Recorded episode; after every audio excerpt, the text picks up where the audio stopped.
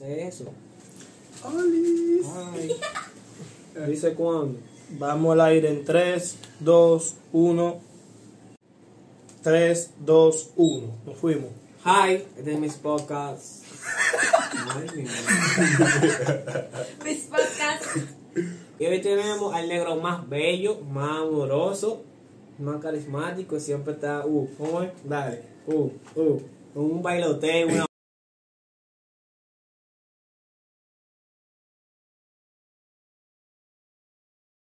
Hi, este es el segundo episodio de mi podcast llamado Experience. El podcast tendrá un segmento de tres episodios sobre unos amigos cercanos que tengo, que los quiero mucho, y que van a tratar sobre su infancia. Entonces hoy tenemos al ne- al negro más lindo, más precioso, limpiecito. Yo creo que ustedes van a ese pana con par cambiadito, así, vaina camisita, uh, siempre con un baileteo, tac, tac, uh, una música por dentro, amoroso como él solo. Su nombre es Samael. Y la primera pregunta es, descríbeme, o bueno, ¿cómo fue su infancia? Bueno, brother, mi infancia no fue como yo pensaba. Porque desde chiquito, tú sabes que uno daba carpeta, que brincaba de aquí para allá. Decían- situaciones difíciles. Claro, le decían que uno no saliera y uno salía. Tú sabes, encontré en voluntad porque uno era carajito, uno lo que quería jugar con, con, con los amiguitos en ese entonces. Dígame una situación difícil de su infancia. Que usted dijo como que coño, así como chamaquito, porque hay cosas que a uno lo trama como que coño, yo tengo que pasar esto, compadre. Dígame una. Una situación. Por ejemplo, esta situación, hubo un concurso en la cancha. Tú sabes que yo siempre tengo el saoco bailando. Todo el tiempo. Había un concurso de baile en Marta Morena. Y yo estoy ahí bailando, sudado. Y cruzo a mi mamá. Y me ve. Me saca en medio del concurso, compadre. Yo casi ganando, loco. Pero tú sabes, como carajito, un baile y vaina. Y me da esa tremenda pena, compadre. De todo el mundo. No, delante de todo el mundo no fue. Yo me fu- Corriendo. compadre. Me puse tres pantalones, cuatro poloches. Y yo sé lo que viene. Yo sé lo que viene ya. A mí me dieron esa pena, compadre. Pero después yo me quedé pensando, cónchale. Pero eso es lo que me gusta. Y esto, y que aquello. Mi mamá pensaba que yo no iba a bailar más nunca en mi vida. Y verlo ahora. Ese negro tiene un Pero bailando, los dembow que están pegados. Ay, vale. Ay. Equivóquete, equivócate. Mi papá, ¿usted pasó trabajo en su infancia? Mucho trabajo, brother. ¿Como cuáles? Situaciones que tú dices como que, igual que, la, que le pregunté, como que coño, en verdad tengo que pasar eso, dígame varios. Por ejemplo, mira, yo tenía que estar. Yo empecé a trabajar desde que yo tenía 12 años. Yo me plantaba en un play a, a las 12 del mediodía. Usted sabe cómo se solta. Yo, bien soy, yo soy picante. presente de eso. Bien picante ese sol. Los domingos, loco. Un domingo así ese sol. El sol de los domingos como diferente porque Sí. como picante, loco. Pica más. Loco, los domingos, todos los domingos, a las 12, para limpiar un play. Para ganarse 100 Ustedes pesitos. saben lo que es un play, lo grande que es un play. 100 pesitos. En ese entonces, unos carajitos, un 100 pesos. Uno Uno, se, lo, se llena los ojos como que coño Uno- 100 pesos. uno lo ve mucho. De esos 100 pesos, yo lo cambiaba, cogía 50 para mí. Lo iba guardando, tú sabes, para yo ir recortando mi vaina, cualquier vainita. Y le daba 50 a mi mamá. Son procesos que uno pasa. Que cuando ya, cuando uno tiene esta edad, esta edad ya uno sabe. ¿Cómo Cuando se pone a meditar y conchale. En verdad, este proceso tenía que ir. Y vaina. Hábleme de su familia. La relación con su papá. Bueno, yo no tengo mucha relación con mi papá porque mi papá se fue cuando ya yo tenía como 11 años, casi cumpliendo los 12 años. Y de ahí en adelante yo seguí viviendo ahora con mi mamá. Todo el tiempo fue su mamá. Todo el tiempo fue mi mamá ya. Algo que usted dijo que empezó a trabajar de los 12. Ujú. Usted llegó a hacer otras cosas. ¿Cómo? O sea, usted llegó a hacer otras cosas. O sea, otro trabajo. Como que bueno, lo- el play era de los domingos. Pero usted hacía alguna otra cosa. Como que bueno, pues hace, se me presentó a hacer esto. Y eso me va a dar más dinero. Yo hacía eso. Yo empecé a hacer otra cosa fue cuando yo me mudé ya. Porque yo vivía en un barrio y yo me mudé. Bueno, tú sabes, yo me mudé. Ahí empecé a trabajar en un centro de internet. No ganaba mucho, pero, Era- ¿sabes? Era algo. Y ya me sustentaba con eso. Usted dijo que su papá se fue a los 12 años, 11, 12 años. ¿Usted lo ha vuelto a ver? De ese entonces más nunca lo he vuelto a ver. ¿Tienen comunicación? Tampoco tengo comunicación con ese padre. ¿Eso lo marcó a usted de niño? Bueno, se podría decir que sí, porque no tuve ese, como, ese amor paternal como la mayoría de, de, de las personas lo tienen. Usted le, bueno, me imagino que sí le hizo falta ese amor paternal. Al principio me hacía falta, pero ya con el tiempo, cuando uno va creciendo, ya uno va superando ese proceso ya. Ahora, ahora usted si él vuelve y dice yo quiero re- recoger, o sea, que recoger. Usted como que, él, él venga y diga como que yo quiero hacer la vaina bien ahora. ¿Usted lo, lo acepta? Yo ahora no lo aceptaría porque fueron ya demasiados procesos, compadre.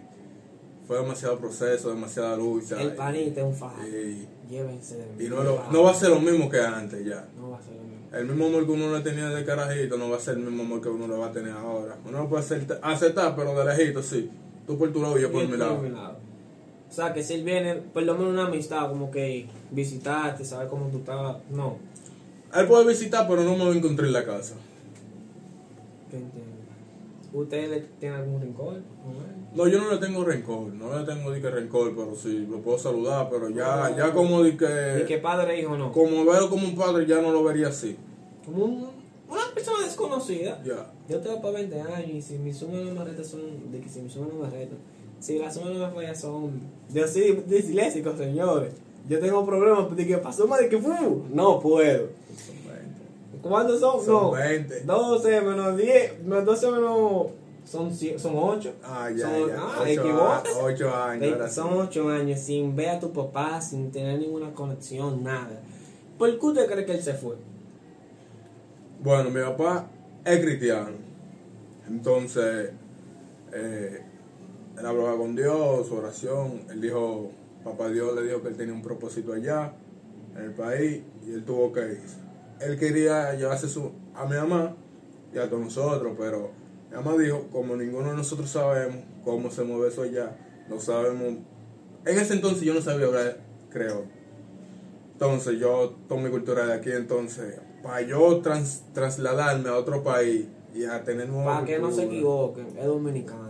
¿eh? Para que no se equivoquen, es dominicano.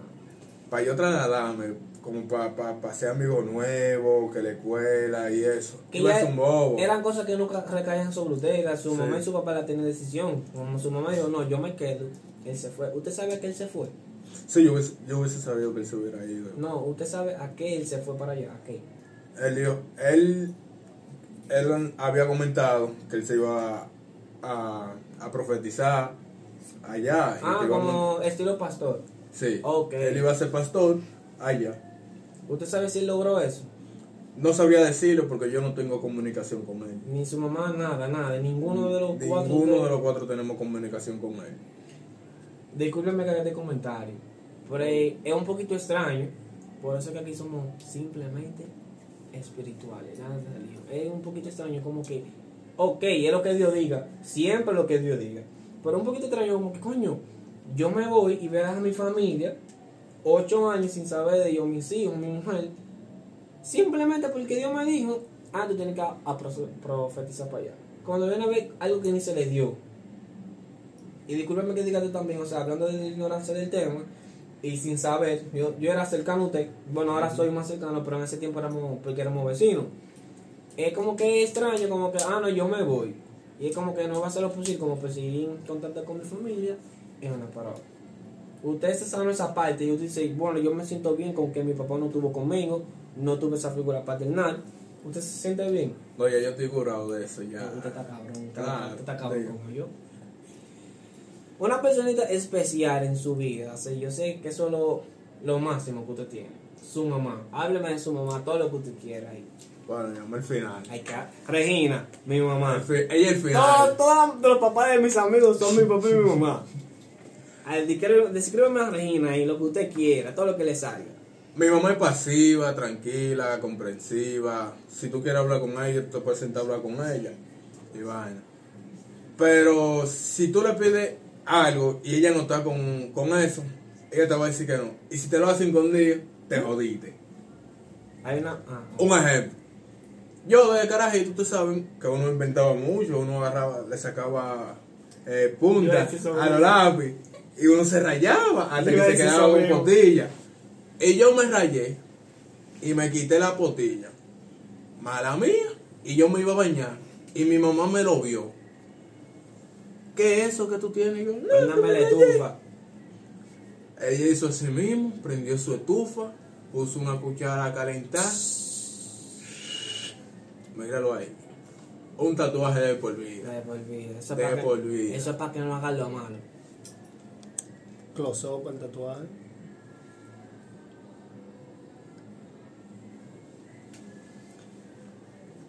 O sea, ok, continúa, continúa. Pero mi mamá siempre ha sido pila vaina.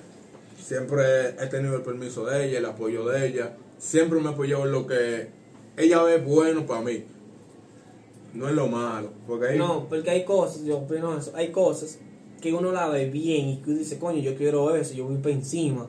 Pero hay veces que tu papá o los padres no lo ven así como que, coño, eso no te va a convenir, pero tú sabiendo en mente que tú te enfocado en eso, loco, yo quiero eso, yo quiero eso, y muchos padres que no entienden eso. Pero Regina, uno, uno, uno, una mujer fajadora todo el tiempo sacrificándose por sus hijos, o sea, es una madre, compadre, incansable, loco. Es un, un alma, igual que mi papá, mi papá ella, igualito, un alma de Dios, compadre. Yo llevo, güey, mi mamá, dura. Eh, hábleme de sus hermanos. Bueno, yo tengo dos hermanos. ¿Cómo usted se lleva con ellos? Eh, hay uno que se llama Enrones, conocido como La Pipa. Nosotros no nos llevamos bien. Nos matamos de vez en cuando, pero nos llevamos bien. Eso es para ser la mejor familia. Tú sabes, vainita del mar.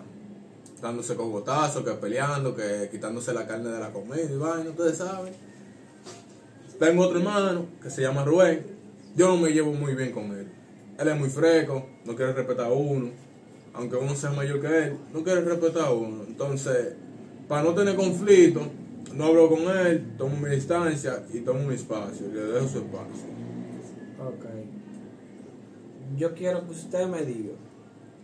eh, yo sé que usted viene de muchas precariedades, igual que todos, uno más que otro. En su infancia, usted tuvo amiguitos como que le hicieron sentir al menos usted. Al menos. Como que no, mire, yo puedo esto, mi papá puede esto y tú no puedes.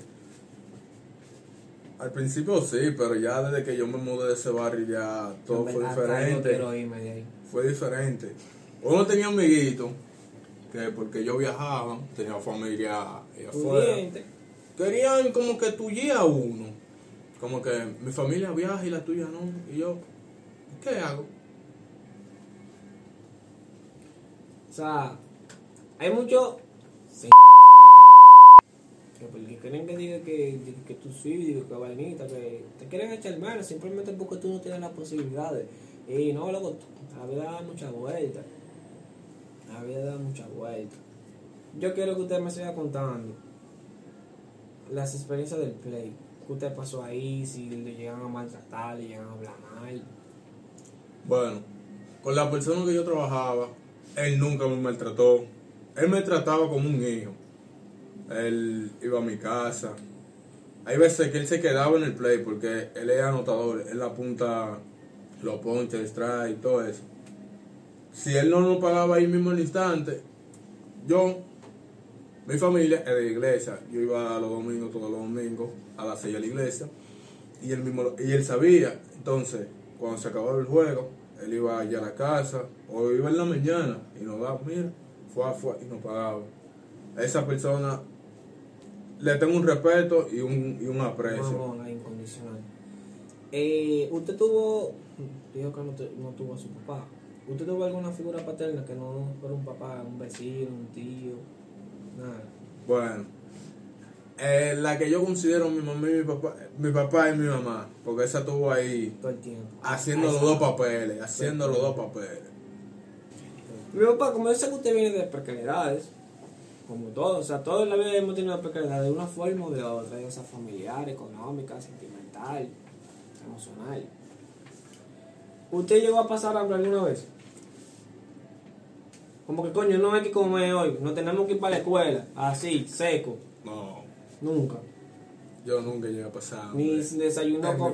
No hay para el desayuno, nunca. Ni para ¿Cómo así? Equivóquese. ¿Cómo así, manito? Equivóquese. Ese desayuno nunca faltaba. Nunca faltó. Ese cafecito con pan. Eso es duro. Eso es Manito, duro. mire, cuando yo estaba en básica, eso era, ese era mi desayuno. Cafecito con pan y después me desayunaba en la escuela. Dos veces, ¿eh? No, no todo el mundo que se desayuna dos veces. Equivócate. Equivócate con el loco aquí, cada que te equivocas. Equivócate. Mi papá, a usted lo tomaban en cuenta. Un día de rey, su, su mamá, perdón. Como siempre fue su mamá, como que. Toma, mijo, como que. Eso es tradición aquí en RD. Un día de reyes. En Navidad solo usan lo, la gente que tiene un dinero, así decirlo. Es como que esa tradición estadounidense la toman aquí también. Y como que bueno, un- en Navidad, como cada un regalo de Navidad. Toma, desde que te lo trajo Santa Claus. ¿Usted lo tomó en cuenta, en cuenta un día de reyes? Bueno, mira, eh, no me tomaban en cuenta porque yo sabía el proceso que estábamos pasando. Entonces, mi mamá trabaja, lo que ella trabaja era para la casa. Trabajadora doméstica. Mi mamá trabaja- doméstica. Ella es doméstica. Entonces, yo nunca le, le como que le cogí mucha importancia a eso, porque eso como que era, es lo mismo. Me daba lo mismo, porque tú sabes que cuando uno coge un proceso ya uno se va acostumbrando con el tiempo. Pero sí, Sí, cuando, como que coño, estamos pasando esto. Yo no me puedo poner de que. pero sí cuando ya tenía su, su manudito que le sobraba algo, yo iba y Claro. le compraba algo, mira, toma, te traje esto, te traje esto, te traje esto. Eso nunca faltaba. ¿Cómo usted se sentía? Usted un día de reyes, todo el mundo, porque, o sea, los chamaquitos aquí, todo el mundo sale. y, Uh, mira, me regalan esto. A mí me saltaban de carro control. De carro, yo tengo una historia con un carro control que me dice. Bueno, no control. Eso fue como de un día de reyes. Discúlpeme que eh, hable sobre mí. Un día de reyes, mío, o sea, siempre me regalan cosas bacanas, duras. Y hay una doctora, por donde mi abuela, que me tomó mucho aprecio de que yo nací. Hoy en día no ni saludando.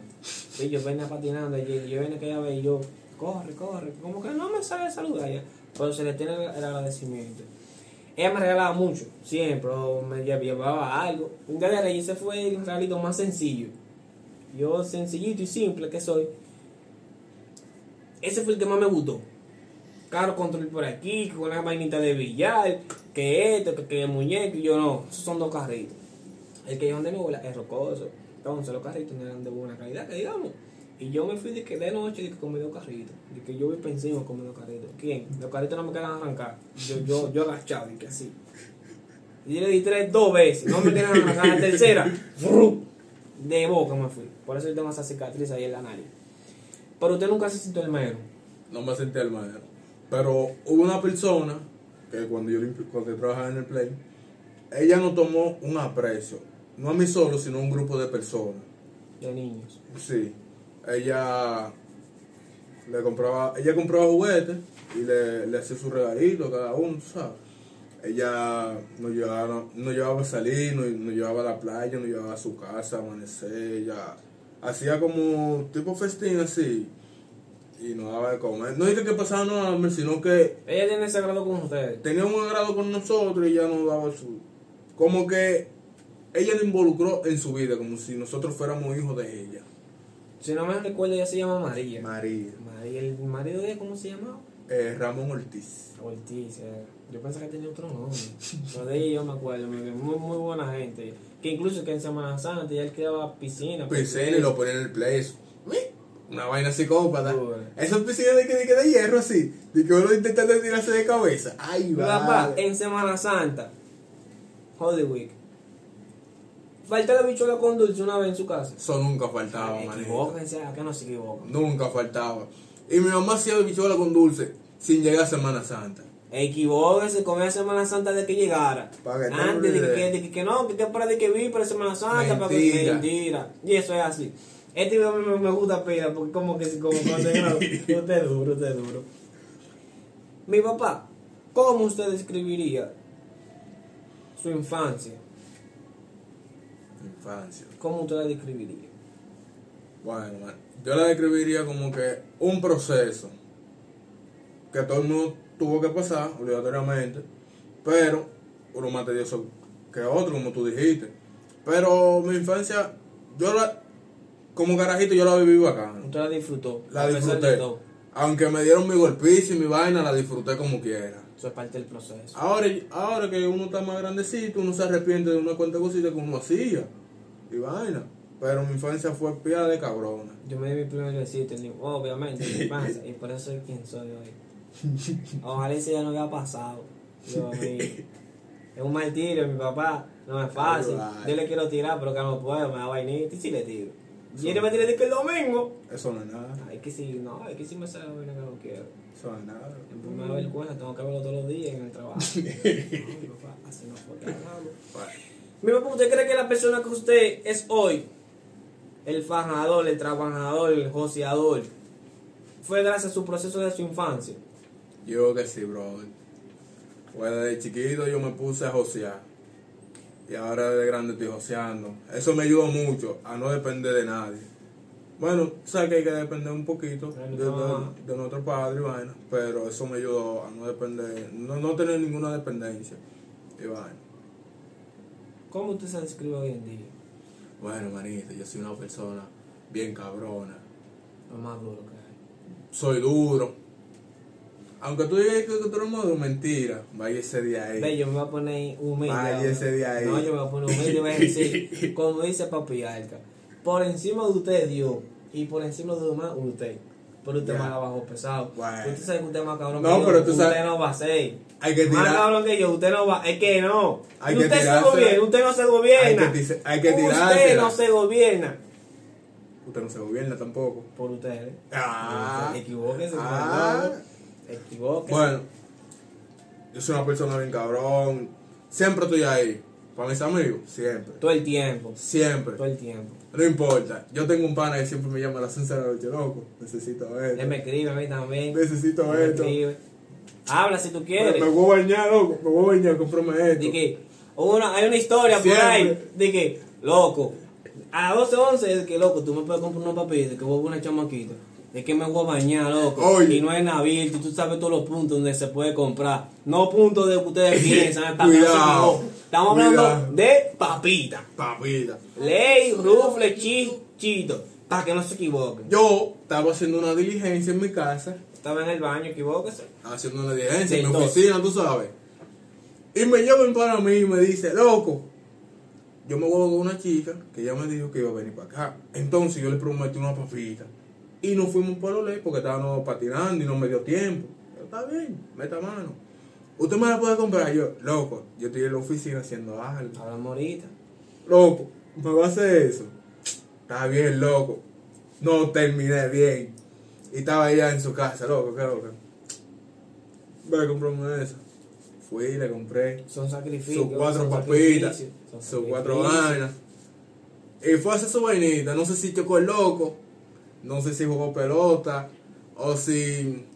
Sí, sí, sí. sí, El vaina. loco, cuando nosotros nos referimos a chocar el loco, es que tienen cecito. Porque no van a ver personas de otros países y son personas que no le llegan a la jerga dominicana. Es que hacen el cecito, hacen gente. Y como es- Hace muchachita. en verdad, muchachita. tengo que poner el video es explícito YouTube porque, mi papá, esa señal no, iba, no, ni- iba, no iba, yo la vi, no se equivoque que yo la vi. Pero son, son bien No, cabrones. mi papá todo el tiempo para sus amigos. siempre, siempre estoy para ellos, Todo el siempre. Siempre. todo el tiempo. Mi papá, yo quiero que usted le diga, le dé un mensajito a esa persona que está pasando por un proceso, que le falta un papá, que coño, se me fue mi mamá, por ejemplo, que en muchos casos es la mamá que se va, que tiene un proceso tedioso ahora mismo, como que coño, no, no tengo la ayuda económica, quiero hacer esto, pero no puedo, quiero esto, no me lo puedo comprar. Démele ese mensajito. No se queden estancados en el sitio donde están. Tiren para adelante. Póngase a josear. En este mundo, nosotros tenemos toda la ventaja de poder generar dinero para uno poder hacer lo que quiera. Tenemos internet, tenemos computadora. No se queden atrás. Si ustedes quieren hacer algo y tienen el compromiso, no lo piensen mucho, que lo van a lograr. Un abrazo. Hasta el final. Un abrazo. Nada, mi gente. Este fue el segundo episodio de Experiencing. eh, como les dije, esto va a ser un blog. Si lo ven un poquito monótono con las preguntas, es sobre la infancia. Entonces, le voy a hacer las mismas preguntas de por sí. Yo quiero saber, quiero conocer, aunque ya sé un poquito, pero quiero indagar un, un poquito más, ¿verdad? La redundancia. Y nada, mi gente, el negro más bello, compadre. Usted no está viendo esa eminencia de persona. Miren el flow ese pana. Miren el flow. Vamos para encima, Vamos pa' encima, eh, puñeta. puñeta. Ah, loco. La